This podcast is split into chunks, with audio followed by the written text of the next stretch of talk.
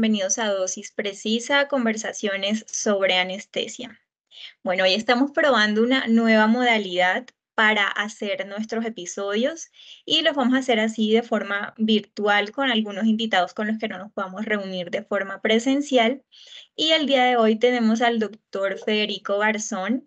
Él es anestesiólogo, tiene mucha experiencia en anestesia pediátrica y más recientemente empezó con anestesia con dolor en pacientes pediátricos. Em, recuerdo que cuando yo estaba en la residencia, empezó la clínica de dolor en el Hospital La Misericordia, que fue donde hice mi rotación de anestesia pediátrica y él estaba a cargo de ese proyecto. Entonces, bienvenido Fede.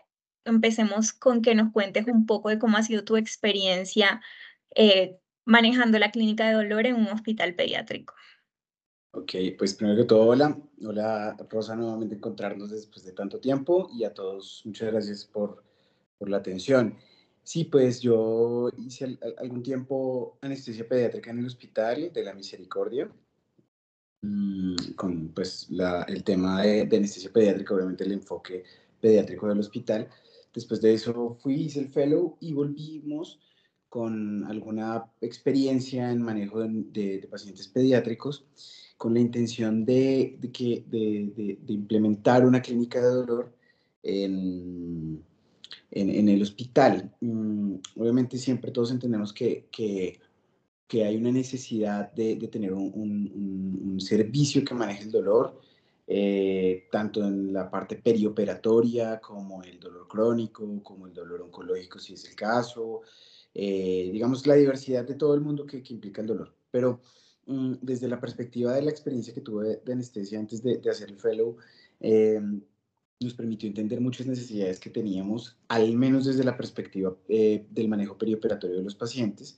y obviamente esto, esto extensivo hacia otras necesidades que eran el manejo del dolor crónico, oncológico y no oncológico en pacientes pediátricos. Eh, tanto como desde la perspectiva educativa de los compañeros de anestesia, como de los otros especialistas y de la sensibilización progresiva, sobre todo porque el tema de dolor en niños eh, es un tema que a veces se abandona, los estudios, la evidencia, todo es un poco escaso y a veces es muy difícil de acceder a la información.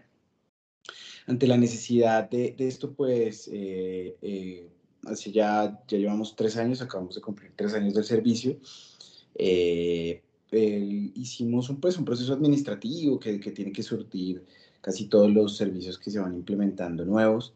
Mm, y se, se, se, empezó a realizar de, de, manera progresiva algunos cambios, tanto de protocolos, eh, hemos implementado las bombas de PCA para los niños, eh, que ha sido una herramienta bastante útil, es un tema que, que aunque es, es una herramienta muy antigua, en el paciente pediátrico eh, se ha empezado a estructurar de manera progresiva. Ahora es una recomendación, pero, pero los protocolos y los manejos a veces son, son, de estructuración progresiva y de la experiencia de ir y venir con, con los pacientes.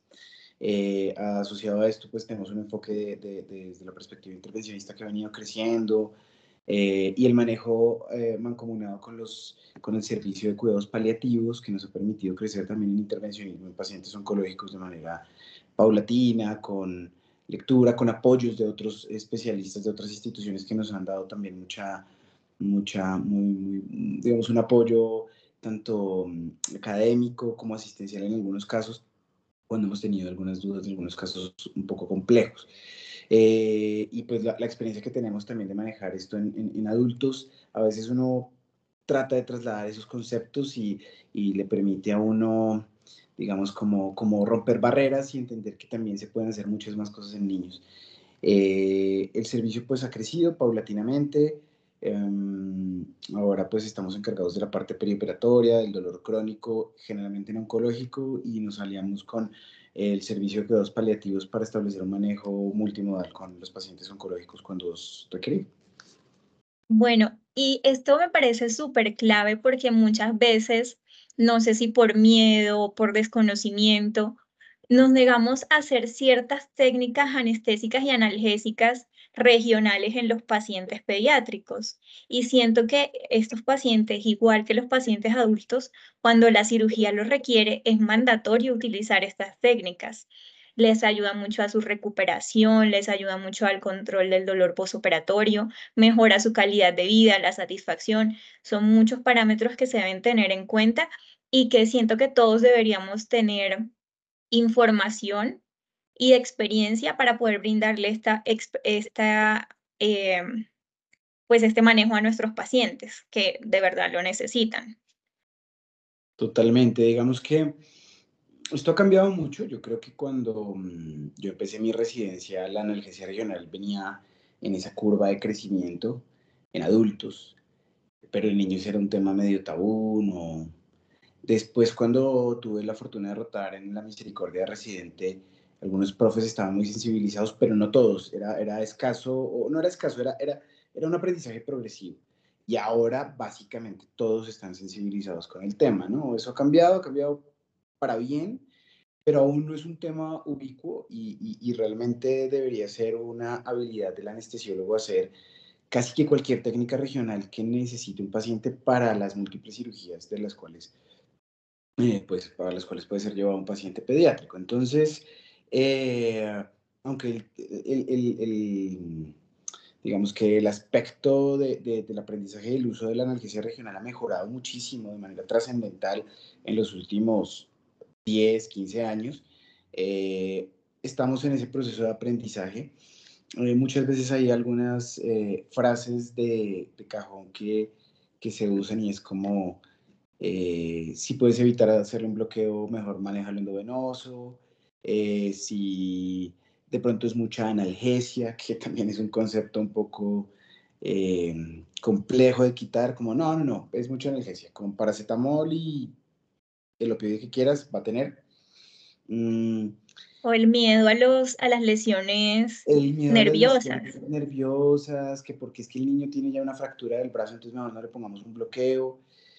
Y creo que son miedos infundados. La evidencia muestra que en realidad la, la analgesia regional es muy segura. Eh, por ejemplo, había también otro miedo y es que como el niño no se le pone un bloqueo cuando está despierto, sino cuando el paciente está anestesiado.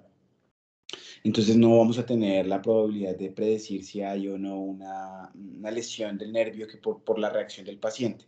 Y ya hay una evidencia, hay estudios, eh, no recuerdo el año exactamente, pero si no estoy mal, referencia algo del 2021, en el cual comparan pacientes eh, adolescentes con, con, anestesia general para bloqueo y sin anestesia general para bloqueo, y la, las complicaciones fueron iguales. Básicamente que digamos que son muy escasas las, las, las complicaciones, si nos, de, si nos llevamos al tema de que siempre usas eh, ecografía, que es básicamente un efecto, es mandatorio hacerlo, eh, incluso para técnicas de, de, neuraxiales es seguro para los pacientes y, digamos que es, es, algo que se recomienda.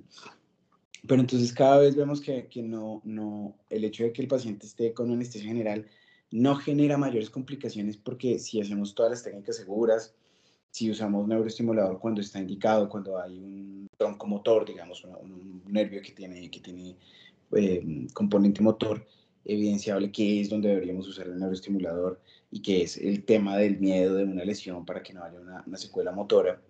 Eh, y usamos ecografía y usamos las técnicas adecuadas y nos entrenamos en ello, la probabilidad de que todo salga bien es muy alta es básicamente casi el 100%. Las, las complicaciones son muy, muy, escasas eh, en analgesia regional en pacientes pediátricos y una lección que aunque tampoco quiero volverme de esas frases de cajón, pero cuando tenemos residentes, eh, les digo algo como para tratar de, de, de, impactar un poquito y es como que siempre que puedan bloquear algo, bloqueenlo de la manera más segura y con todo el contexto adecuado, obviamente explicando y, y entendiendo las condiciones con, con, contraindicaciones, complicaciones probables, pero siempre que uno pueda hacerlo, creo que eso le ayuda mucho al paciente, así sea una cirugía pequeña, pero subestimamos las hernias y muchas veces en la consulta de, de, dolor crónico vemos pacientes que tienen dolor crónico posterior a una herniorrafia y cuando revisas el récord de anestesia o algo así, entiendes, no le hicieron una técnica regional.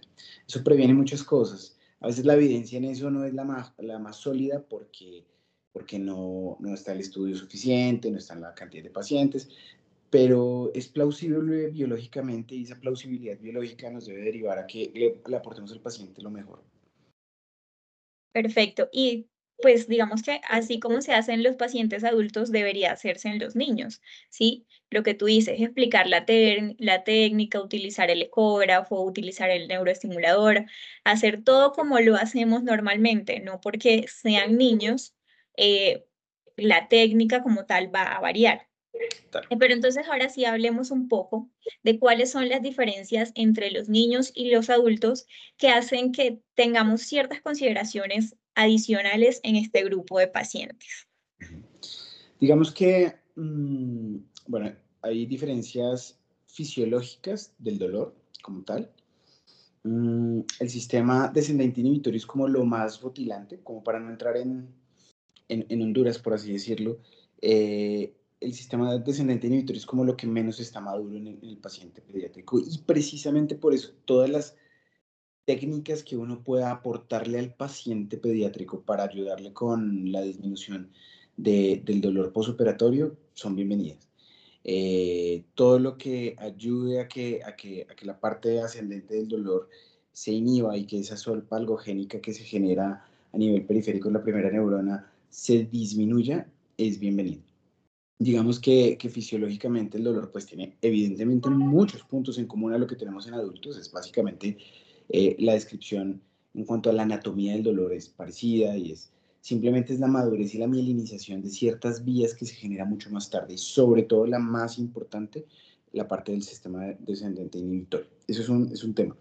Y ese sistema pues es el que ayuda a que eh, nosotros eh, tengamos unos diferentes, digamos, em, umbrales de dolor y demás, pero en los pacientes pediátricos es, es, muy diferente y está, está mediado también por cosas contextuales, incluso desde la, desde la ansiedad preoperatoria. Hay muchas cosas allí que, que se deben manejar de una manera mucho más estricta en el paciente pediátrico.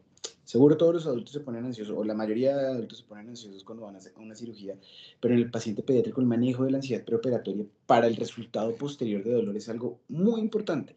Y a veces eh, ve uno en algunos escenarios el paciente que entra llorando, eh, ese paciente va a tener más dolor seguramente. Entonces, eh, desde ahí empieza la diferencia de ese sistema descendente como la parte contextual, la ansiedad eh, y otros factores más allá de, de, la incisión quirúrgica y el tamaño de la manipulación. Desde la perspectiva anatómica, como digo, pues, pues es muy similar, digamos. Obviamente no es lo mismo hacer un bloqueo en un paciente neonato, en el cual eh, la osificación pues es diferente, eh, las distancias y el entrenamiento en cuanto al uso ecográfico es bien diferente y puede ser un reto eh, a la hora, digamos, de establecer ciertas técnicas. Por ejemplo, si te digo que le vamos a poner un catéter director de espina a un paciente que tiene 30 días de nacido, pues es un reto eh, y hay que, que, que, pues entrenarse un poco en ello, ¿no? Es, es, es, como, como el tema. Pero, pero también los niños tienen una fortuna y es que las ventanas ecográficas son muy bondadosas. Perfectas yo creo que son, eh, en contados casos no, pero en, la mayoría de casos, eh, es el mejor paciente para aprender anestesia regional, porque ves la imagen del libro generalmente, entonces eso es algo, algo bueno. Y sobre un tema que sí es muy importante, porque con, cuando uno le da anestesia regional y de analgesia regional, eh, debe remitirse sobre todo a la parte farmacológica que, que el aprendizaje de los anestésicos locales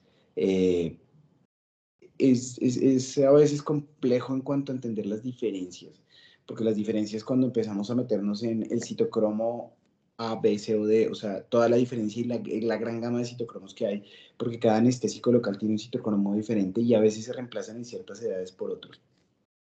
Pero de manera general, establecemos que hasta los tres meses empieza a madurar de una manera clara el citocromo específico de cada, de, cada, de cada anestésico. Entonces la ropivacaína tiene uno, ahorita creo que vamos a empezar a tener ropivacaína en Colombia este año, eh, que es un recurso más. Eh, la bupivacaína, eh, la madurez completa parecida a lo que es en el adulto se logra a los dos años de edad. Entonces la recomendación es disminuir las dosis de anestésicos que, tenemos, que usamos en niño por bolos simples en, eh, por debajo de los dos años. Es como una recomendación general, como para no entrar en que cada anestésico y que este madura tal edad y que se reemplaza tal edad por esto, porque eso complica mucho y no es práctico y necesitamos eh, volver pragmático este, este, este aspecto este tema.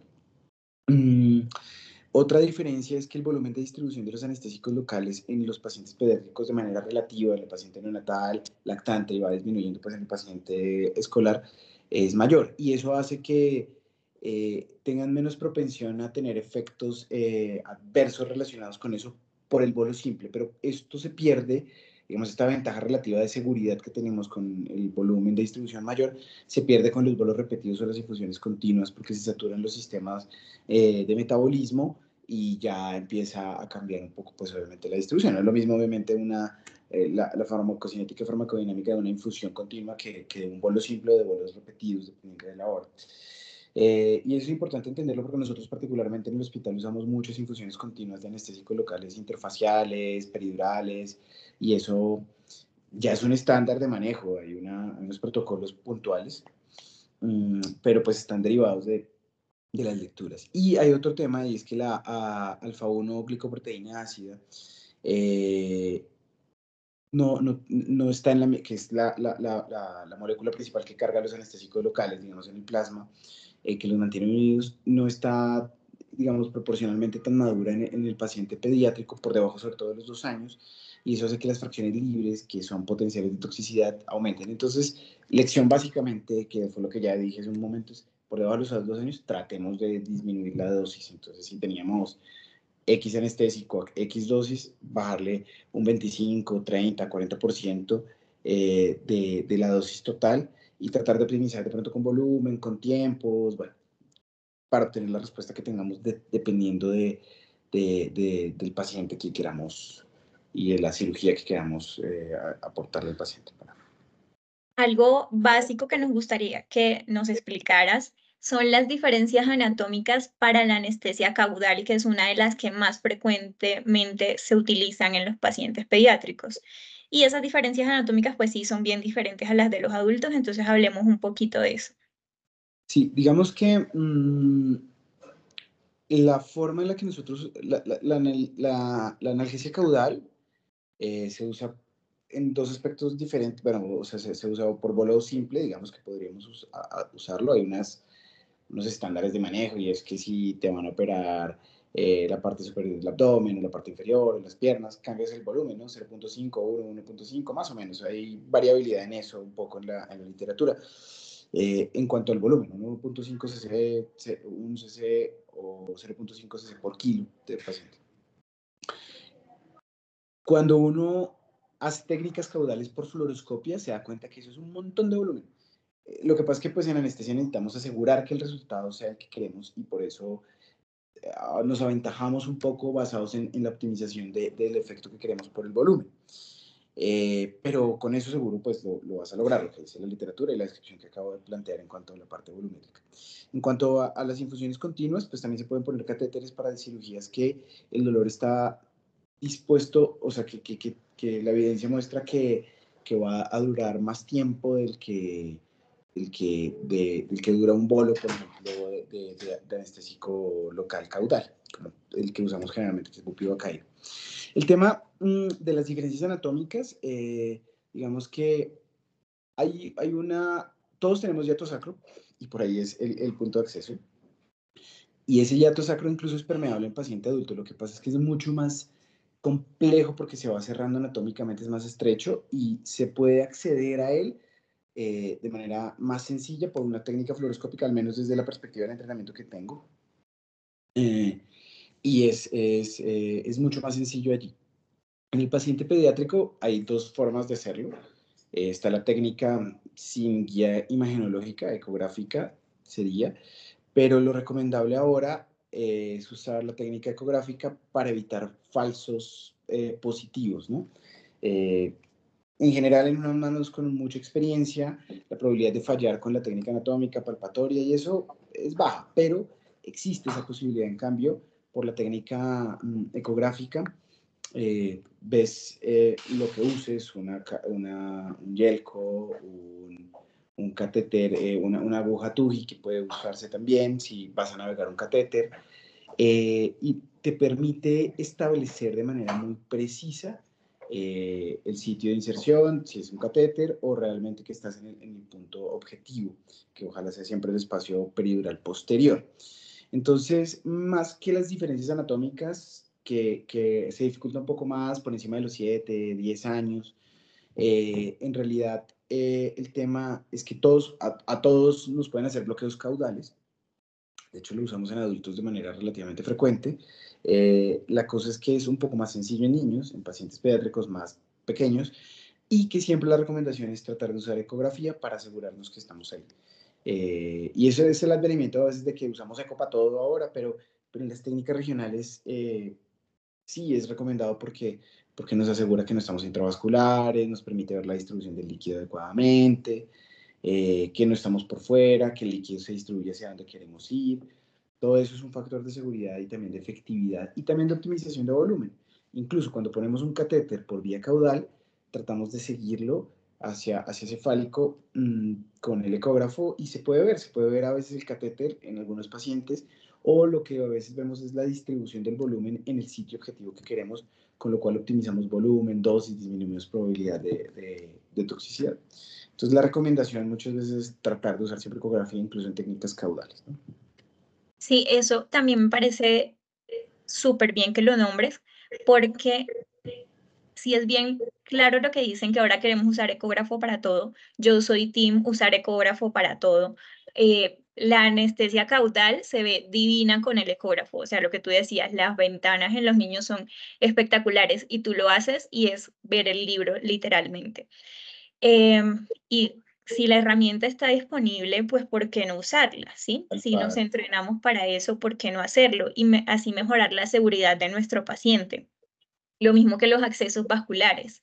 Para mí es increíble que a estas alturas sigamos poniendo catéteres centrales sin ecógrafo, ¿sí? O sea, si no está disponible, pues ni modo, toca hacerlo. Pero si lo tenemos, todo, ¿no? pero si lo tenemos, pues hay que usarlo porque es lo más seguro para los pacientes. Tal cual, tal cual, es un factor de seguridad. Entonces está el tema como de, de, de usar la técnica y de, y de hacer eh, el uso del ecógrafo nos permite optimizar la, la, respuesta positiva y las dosis y demás, ¿no? Lo que hablamos. Bueno, hablemos ahora sobre las indicaciones de utilizar anestesia regional en los pacientes pediátricos. Bueno, entonces las indicaciones, digamos, que están llevadas a, a, al aspecto, sobre todo pues como estamos hablando de, de, de un tema de, del contexto perioperatorio, ¿no es cierto?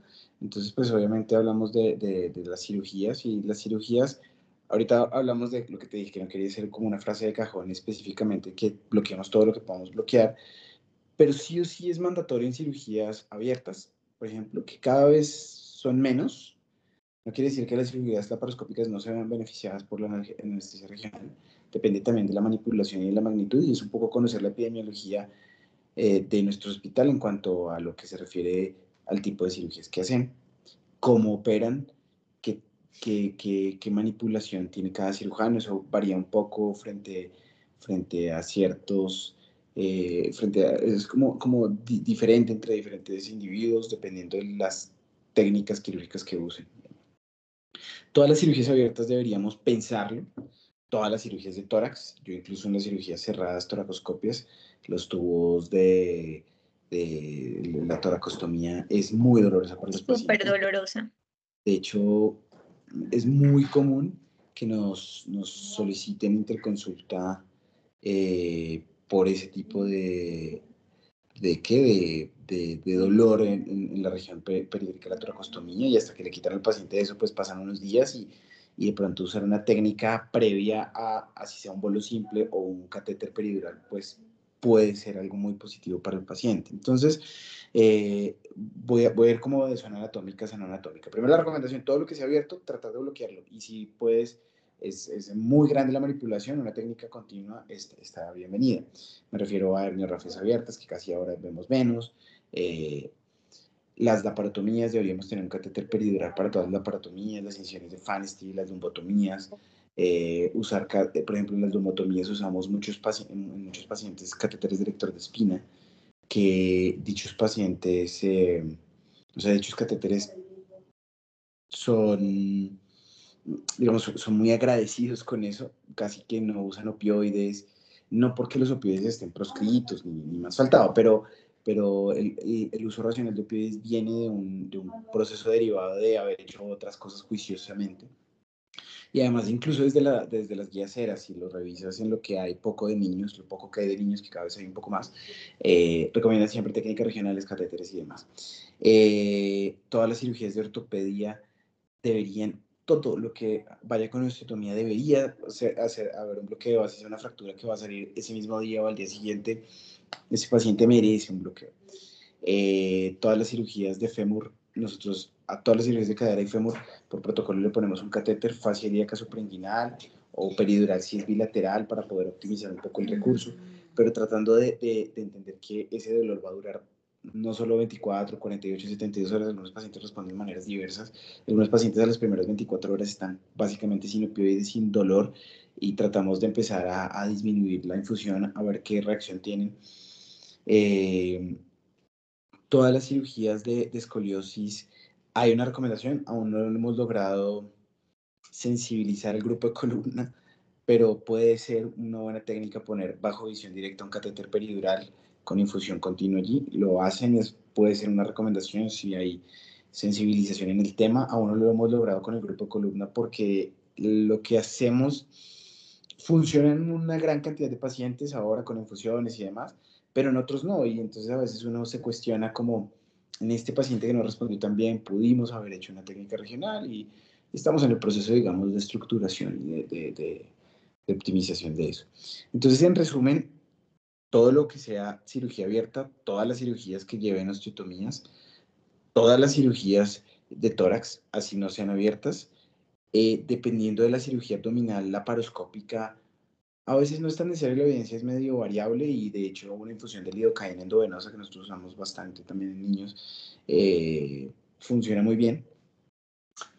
Eh, otro tema, los pacientes quemados también, todo lo que puedas optimizar la analgesia regional y la analgesia regional continua en los pacientes quemados es maravilloso. A veces es muy difícil porque las quemaduras son muy amplias, eh, no te da el tema, a veces la zona en la que tienes que hacer el bloqueo está con una lesión y prefieres no hacerlo, pero, pero también digamos todo, todo ese tema. Y ahora pues eh, hablamos de digamos de un, un, pequeño, una pequeña nube allí de, del dolor crónico. Eh, con muchos pacientes también los bloqueos, pues eh, es, otro, es, otro, es otra perspectiva fisiopatológica, pero, pero pues también lo, lo, usamos y hacemos cada vez pues, más técnicas intervencionistas en pacientes pediátricos, obviamente dependiendo del dolor. Y, pues hemos encontrado una respuesta relativamente similar a lo que vemos en adultos en cuanto a la porcentualidad de, de, de, de efecto, efecto positivo, digamos, valga la redundancia. Sí, hablando de los pacientes quemados, pues eso fue un tema que dejamos también claro en el episodio anterior con nuestro invitado, como que siempre que podamos utilizar técnicas regionales en estos pacientes quemados, que es tan complejo el manejo de dolor, hacerlo. Mm. Y olvidé lo que te iba a preguntar. Pero bueno, entonces sigamos, ahora hablemos un poco de las contraindicaciones. En cuanto a las contraindicaciones, eh, básicamente no, se salen de, las mismas contraindicaciones que tienen para adultos, es decir, eh, las cosas absolutas, cualquier coagulopatía, trombocitopenia, pues vuelve relativamente inseguro el, uso de técnicas regionales. Nosotros a nivel neuraxial, los pacientes pediátricos que tienen anticoagulación por el tema que sea, algún paciente que día, no me acuerdo, tenía un trombo y eh, estaba anticoagulado, era pequeño, y no le pusimos una técnica en el neuroeje porque eh, esos pacientes a veces son inquietos y se arrancan los catéteres. Y no es inseguro cuando no hay anticoagulación, pero cuando hay anticoagulación pues no es deseable, evidentemente, es un riesgo muy alto. Entonces, a veces el paciente que va a usar anticoagulación de manera frecuente no usamos técnicas neuroaxiales, pero sí usamos, tratamos de optimizar técnicas periféricas, electores de espina o, o, cosas que nos puedan optimizar, como, como darle el mejor de los dos mundos, algo que sea compresible. No, no lo evitamos de facto, por eso, eso no es como, como un tema, sino manejar bien la anticoagulación. Eh, que los papás no quieran, aunque eso es un poco relativo también, y es porque eh, en el componente pediátrico, obviamente siempre pedimos pues, el consentimiento informado y cuando no quieren, pues no los obligamos. Sin embargo, a veces en, en, el contexto del paciente pediátrico uno tiene que hacer lo mejor por el paciente para defender al niño y al paciente darle la, la mejor opción posible. Pero obviamente siempre el permiso de los papás es fundamental. Eh, hay pacientes grandes que dicen que no quieren eso y, y es, eh, en eso hay como que ya, ya también hay un, un, tema de contraindicaciones y el paciente no firme, pero, pero también hay que preguntarle al paciente si quiere tener esto, qué, qué va a sentir, cómo lo va a sentir. Eh, y pues que haya una infección en la zona o que, que, no haya un acuerdo con el grupo quirúrgico y el grupo anestésico por, por diferentes razones específicas, como lo que te contaba de, de la, de, del tema de la cirugía columna, que es un protocolo que tenemos que establecer todos porque pues, la idea es trabajar en equipo de una manera concertada, mancomunada y, y armónica. Pero digamos que no se van allá mucho más allá de las, contraindicaciones propias también de los pacientes adultos. Ya me acordé lo que te iba a decir ahorita, y es que algunos sitios no tienen clínica de dolor, no hay quien cuide esos catéteres peridurales o no hay quien cuide los catéteres eh, de ningún tipo. Entonces, no importa, haz una única punción, eso le sirve mucho en la fase aguda del manejo. Entonces, siempre que sea posible, no te excuses en que no, es que no le puedo poner catéter, entonces ya no voy a hacer nada regional, ¿no? Haz una sola dosis y con eso le ayudas al menos para el manejo del dolor en esa primera fase aguda que es súper crítica para los pacientes. Las primeras 24 horas son fundamentales y el hecho de liberar o disminuir la cantidad de dolor del paciente, pues es, es, es, es, es importante, es sensible para, para el resultado analgésico del paciente a largo plazo.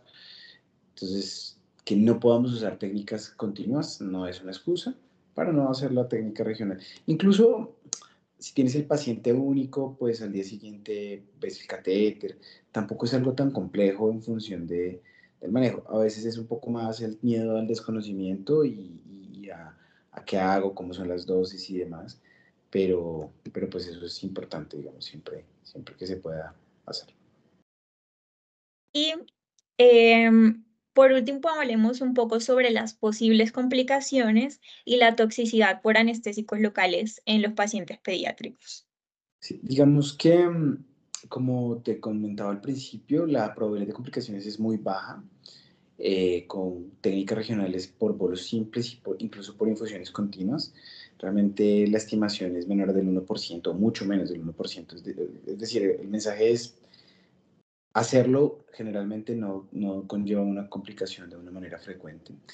Eh, las complicaciones probables pues van obviamente desde las propias del procedimiento en cuanto a las complicaciones anatómicas y lesiones anatómicas que podamos tener.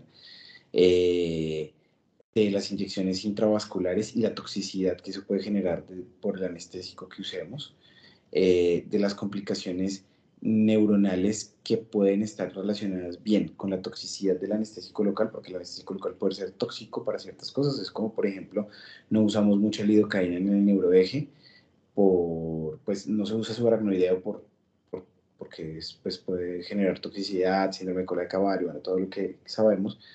Mm, entonces, eh, en cuanto a las complicaciones anatómicas, las inyecciones intravasculares, que son los dos miedos más importantes de, o sea, voy a perforar la pleura, voy a perforar el peritoneo, todo eso, eh, como lesiones viscerales, lesiones anatómicas específicas, todo eso se disminuye de una manera trascendental usando ecografía y planteando un entrenamiento mm, de las personas que lo van a hacer adecuado. Y cuando no hay un conocimiento de una técnica, pues hay que buscar ayuda y eso es importante para, pues, para poder entrenarnos entre todos. Esto es un proceso educativo del equipo, ¿no? Eso es como, como uno debe crecer. Si yo no sé, pregunto a alguien que sepa que me, enseñe y lo vamos haciendo de manera paulatina. Pero eh, eso realmente se disminuye mucho con la, el uso del equipo, de, de, pues, de la ecografía y de, del uso los neuroestimuladores para no poner nada intraneural, ¿no? Y usar eh, los amperajes adecuados, los voltios, bueno, toda la estimulación de una manera consensuada y, adecuada y consciente. Eh, y en cuanto a las lesiones neuronales, pues ese tema de, del uso del, del, estimulador de nervio periférico es importante, no, no desecharlo porque pensamos que, que si uso ecografía no lo debo usar. Eh, ojalá tengamos siempre las agujas adecuadas para esto y siempre que haya algo que se pueda estimular, algo motor que, que se pueda estimular, hay que hacerlo Primero porque a veces te puedes confundir imagenológicamente. Incluso en el nervio ciático a veces es difícil Y dices, este es el ciático y cuál rama del ciático es, si ya lo cojo a nivel popliteo, es un ejemplo. Entonces necesitas realmente tener claridad anatómica y eso, esa claridad y certeza te la da la estimulación adecuada, no solo la imagen, porque la imagen puede confundirte. Entonces cuando tengas cosas para estimular, a hacerlo y usar la estimulación con los valores adecuados para poder eh, saber que no estoy intraneural, que podemos inducir. Eso es raro también, ¿no? Es muy raro y, y, la resistencia y demás, todo el movimiento gentil allí con el, con el nervio y simplemente envolver, hacer un, efecto del nervio. En cuanto a la, la, toxicidad por anestésicos locales, nosotros procuramos usar siempre la bupivacaína, ahorita la ropivacaína va a venir. Eh, no cambia el manejo con respecto a los pacientes adultos. Siempre que usemos técnicas regionales debemos tener eh, los lípidos disponibles ahí en la sala y siempre tratar de ser muy juiciosos con ver que los lípidos no estén vencidos, ¿no? Es muy importante porque como nunca los usamos, a veces... Siempre están por siempre.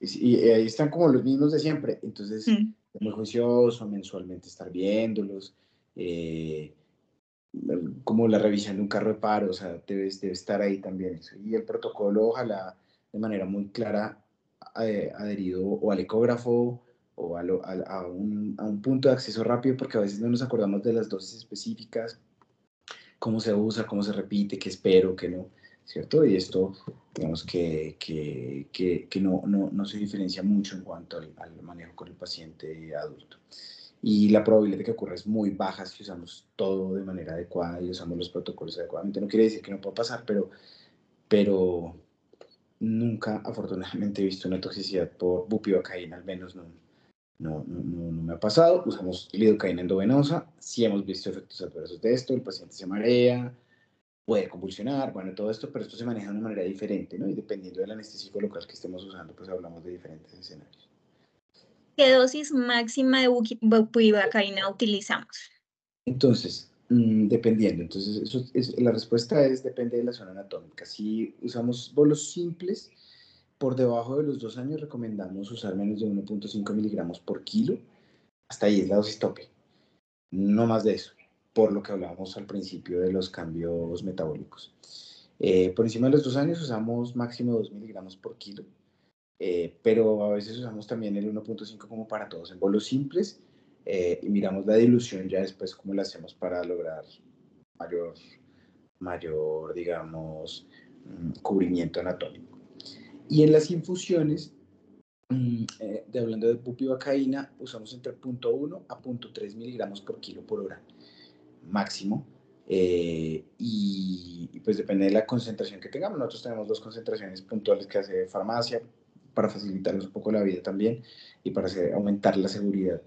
Y es de punto 0.75 y de punto 1 dependiendo de la cirugía y de, de las implicaciones anatómicas que, que, tengamos allí.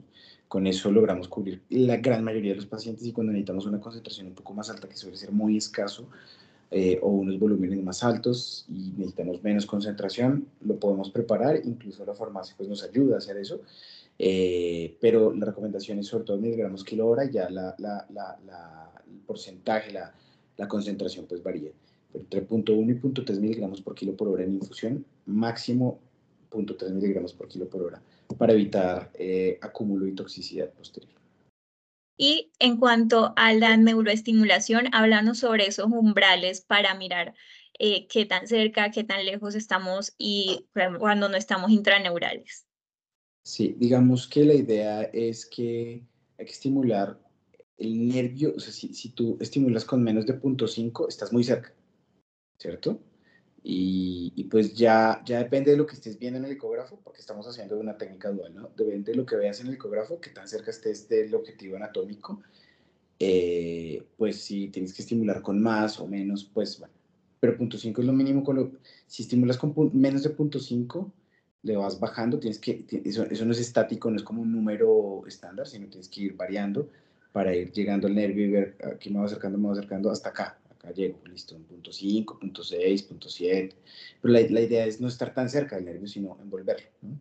Y, y ese, digo esa respuesta como muy puntual, pero el tema sí es importante, es que lo vas, lo vas variando, ¿no? Tienes que tener a alguien que te asista un poco y que te diga, eh, a veces uno es muy directo, ¿no? Entonces llega aquí, pin, póngale en punto 5, punto 6, ah, listo, está ahí, ya bájale, ah, estimular, listo, chao.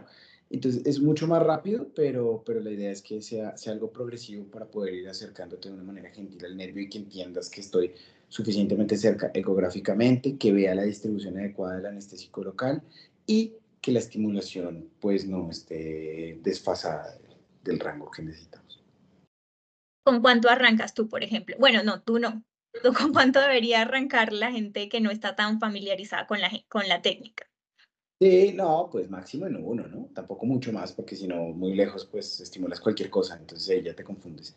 Pero ver el nervio objetivo, no sé ahorita porque estoy pensando en el ciático, tal vez porque dice ahorita estaba en procedimientos y su ciático, entonces eh, me acuerdo de él.